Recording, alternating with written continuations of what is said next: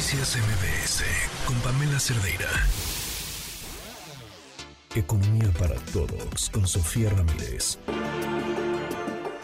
Sofía, ¿cómo estás? Buenas tardes. Buenas tardes, estoy muy emocionada de la nueva foto que me pusieron en Twitter porque la verdad siento que es mi mejor ángulo, así que muchas gracias al equipo de MBS. Me da ¿Eh? mucho gusto que las pequeñas cosas te hagan tan feliz. Muy feliz. Oye, pues hoy vamos a hablar de varios temas, pero creo que dos que valen la pena rápidamente no dejar pasar son las decisiones de política monetaria. Esta semana de plano no fueron los únicos dos bancos centrales, pero sí digamos aquellos que más nos impactan, que son primero que nada ayer la Reserva Federal de Estados Unidos, el Banco Central de Estados Unidos anunció, perdón, la octava decisión de política. Sí, ya vi, me contagias por la línea. Este, anunció la octava decisión de política monetaria del año, es decir, ya la última cada año hay un calendario donde hay fechas predefinidas, donde ocho veces al año la FED da su decisión de política monetaria. Sin cambios, eso por supuesto ya se esperaba, la tasa de interés se mantiene en un rango entre 5,25 y 5,50%. Esta es la octava y última decisión del año. Eso es importante porque obviamente pues es como nos va a arrancar el año. La primera decisión es en febrero, entonces tendremos más de un mes con, con estas mismas condiciones, digamos, eh, monetarias. Ahora, es la tercera decisión consecutiva en la que la FED mantiene la tasa de interés en el mismo nivel después de 11 incrementos que empezaron en marzo de 2022 y que se detuvieron con las alzas desde julio. Eso quiere decir que pues ya llevamos varios meses con esta expectativa de que no se tiene que seguir subiendo la tasa de interés ante la disminución de la inflación. Todavía no se canta victoria en Estados Unidos porque la inflación, el objetivo es de 2% y sigue estando más cerca del 4% que del 2%, pero bueno, eh, una manera, ya lo hemos platicado, de mantener la inflación a raya es justamente con la tasa de interés alta y bueno, pues obviamente eso eh, impacta de manera directa la, la tasa de interés en México y sobre todo pues tiene algo que ver en el tipo de cambio, sobre todo cuando se mantiene el diferencial entre la tasa de interés de Estados Unidos y la de México, que por lo pronto todo diciembre y hasta la decisión de febrero del Banco de México, eh, a ver si se modifica, pues también se mantiene con el mismo diferencial porque el Banco de México hoy anuncia con eh, una votación unánime de todos los integrantes de la Junta de Gobierno también de mantener la tasa de interés donde estaba en 11.25%.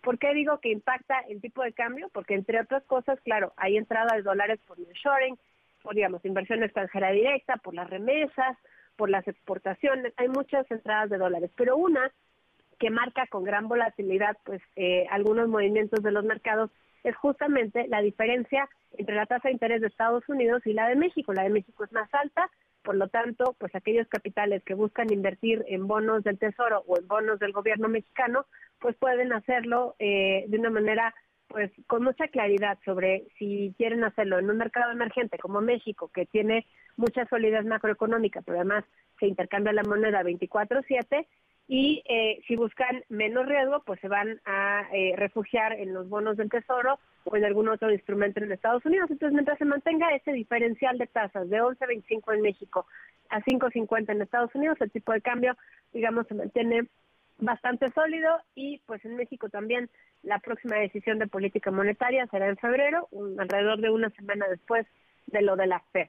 Eso respecto a la política monetaria, que digamos es como lo más nuevo del día de hoy, Pam, pero no quiero irme sin mencionar que tuvimos esta semana la revisión de México, cómo vamos, de los estados del año. Los estados del año no quiere decir que sean los únicos ni que todo esté bien. Lo único que quiere decir es que revisamos cuatro elementos. Pobreza laboral, creación de empleo formal, por supuesto crecimiento económico, pero creo que el más importante es progreso social, ver cómo van en la calidad de vida de las personas descontando todas las variables de dinero. Y bueno, pues este año le toca a Ciudad de México, a Querétaro y sí, repite Baja California por segundo año consecutivo, porque en estos eh, cuatro criterios sin duda están entre las mejores, eh, digamos, las que han tenido mejor desempeño.